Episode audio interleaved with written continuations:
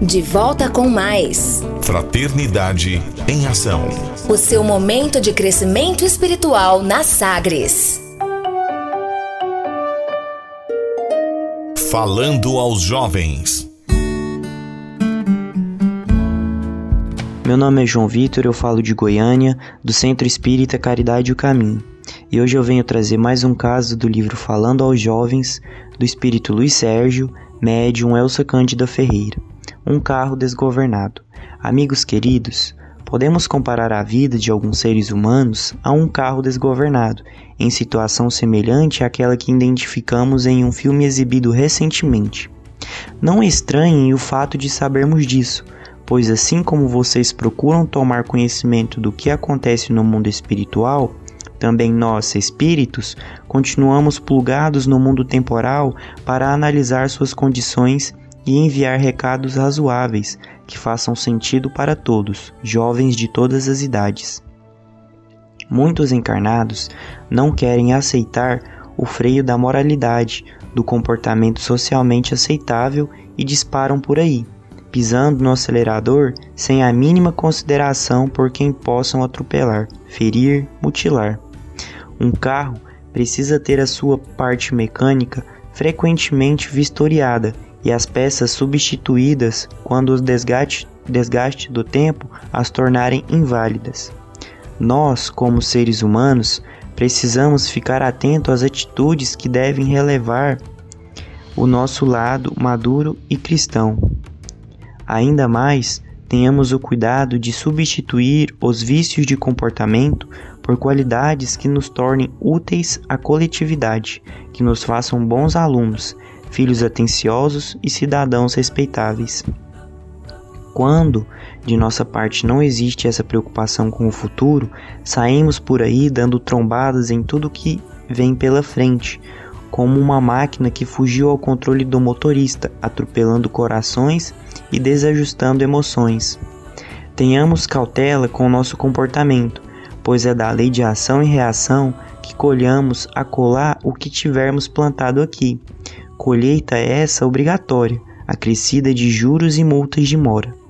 Sejamos conscientes, responsáveis desde agora, para que a vida não nos direcione para despenhadeiros de onde a subida seria quase impossível.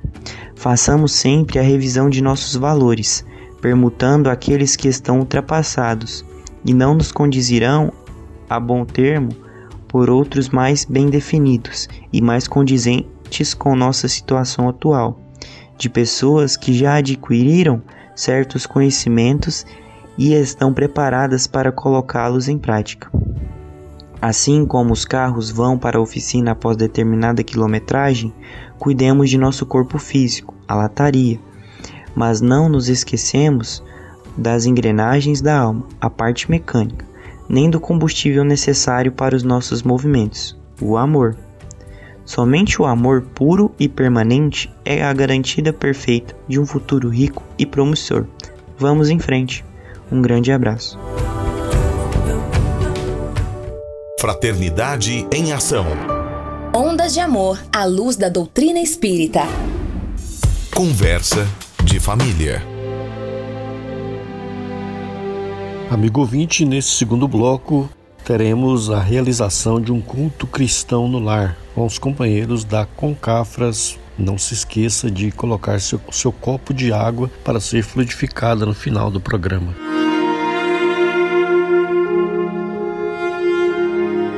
Apresentaremos agora capítulo 5, itens 1, 25 a 31 do Evangelho segundo o Espiritismo. Essa é uma das atividades que proporcionará momentos de paz e compreensão para toda a família.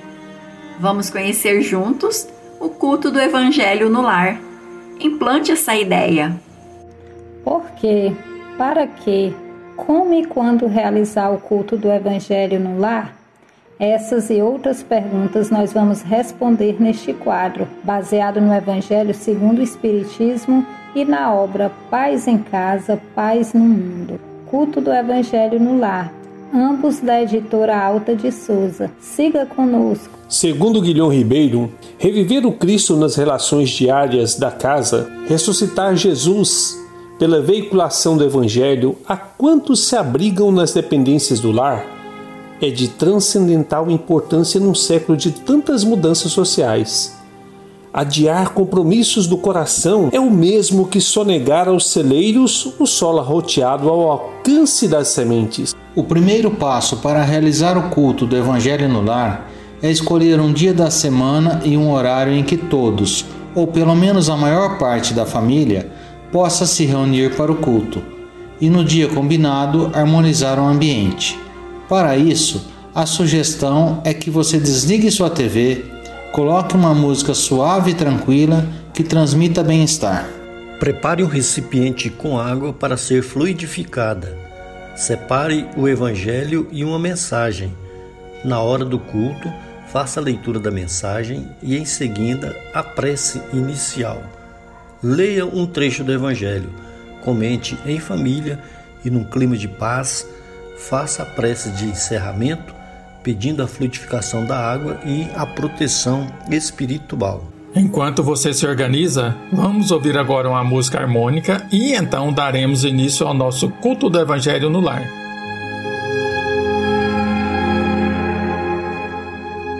Recorda Jesus. Se queres paz contigo, não ouvides Jesus. Onde estivesse, andava sobre enormes problemas, viveu servindo aos outros, suportando inimigos. Se achou algum descanso, foi somente em si próprio, até para morrer, não encontrou lugar, pois foi alçado à cruz que ele mesmo arrastou.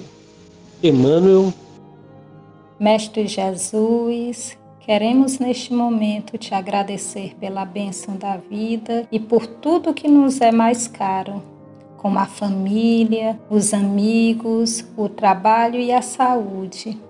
Somos gratos, Senhor, pelas oportunidades de crescimento que nos permitem valorizar cada instante da nossa existência.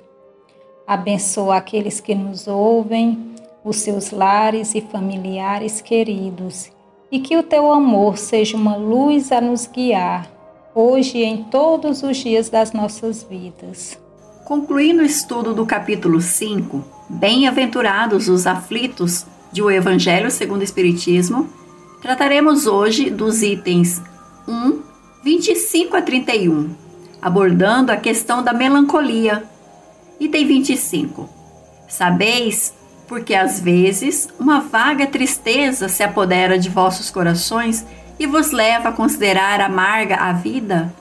É que vosso espírito, aspirando à felicidade e à liberdade, se esgota, fungido ao corpo que lhe serve de prisão, em vãos esforços para sair dele. Reconhecendo inúteis esses esforços, cai no desânimo e, como o corpo lhe sofre a influência, toma-vos a lassidão, o abatimento, uma espécie de apatia, e vos julgais infelizes. Realmente, Regina, ouço o que diz o espírito François de Geneve. Crede-me, resisti com energia a essas impressões que vos enfraquecem a vontade.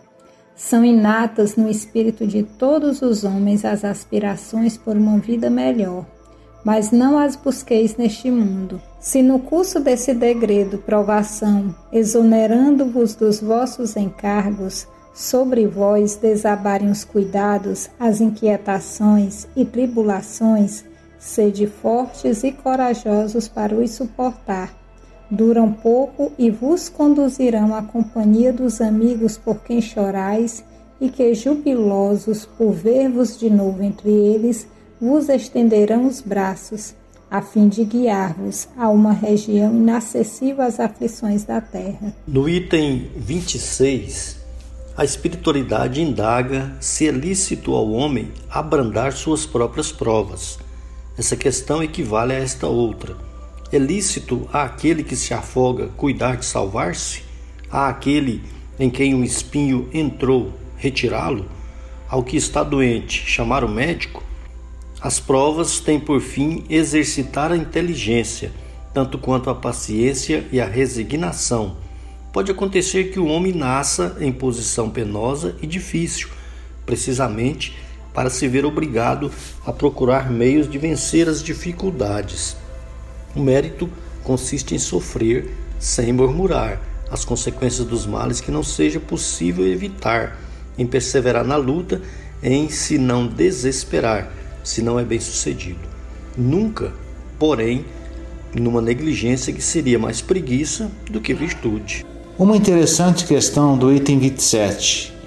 Deve-se pôr termo às provas de seu próximo quando se pode, ou é preciso, por respeito aos desígnios de Deus, deixá-las seguir seu curso? Alguns pensam que, como se está na terra para espiar, é preciso que as provas sigam seu curso aos que querem acreditar que não apenas nada é preciso fazer para atenuá-las, como ainda é preciso, ao contrário, contribuir para torná-las mais proveitosas, tornando-as mais vivas. É um grande erro. Sim, vossas provas devem seguir o curso que Deus lhes traçou. Mas conheceis esse curso? Sabeis até que ponto elas devem ir?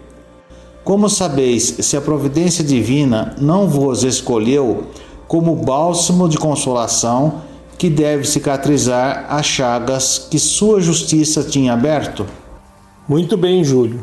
O Espírito São Luís nos lembra que o materialismo que apenas vê o corpo e em nenhuma conta tem a alma.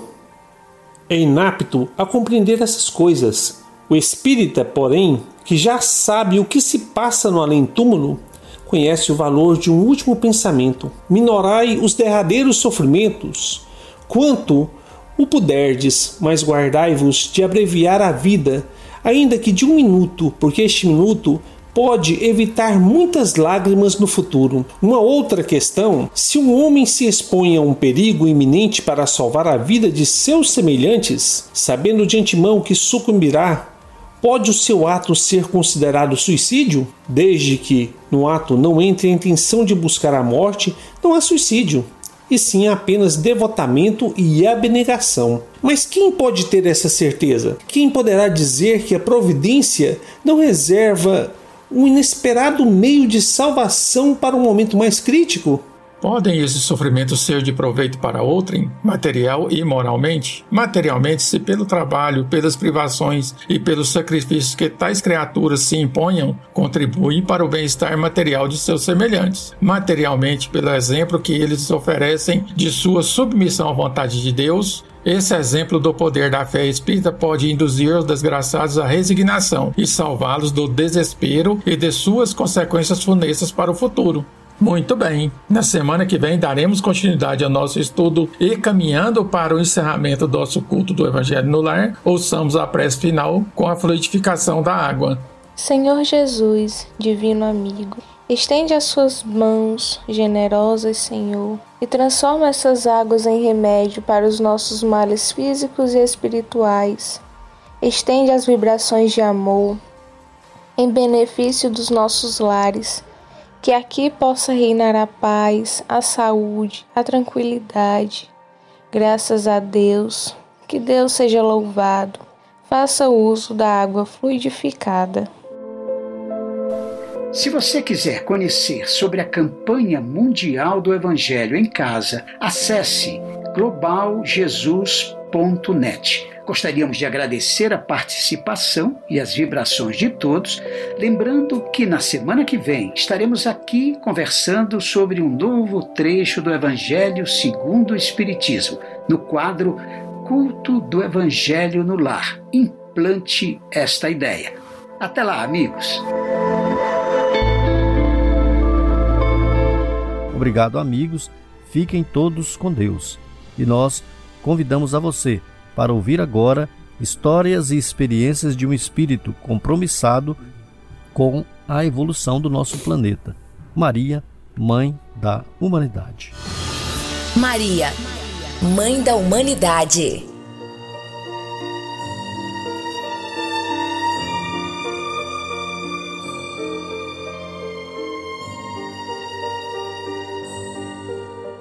Do livro Maria, Mãe de Jesus, Soneto Doce Mãe, Sereníssima Senhora, dos teus olhos velados de doçura, nasce fresca alvorada, que fulgura na infortunada sombra de quem chora. Quando o meu ser vagava em noite escura, nas angústias do, do abismo que apavora, estendestes-me os braços, vendo embora minhas chagas de treva e de loucura. Ante o regaço fúlgido consente, que minha fé se exalte embevecida, prosternada, ditosa, reverente. Recebe no dossel da graça e vida o louvor de teu filho penitente no clarão de minha alma convertida. Bocage. Fraternidade em Ação. O momento de crescimento espiritual na Sagres.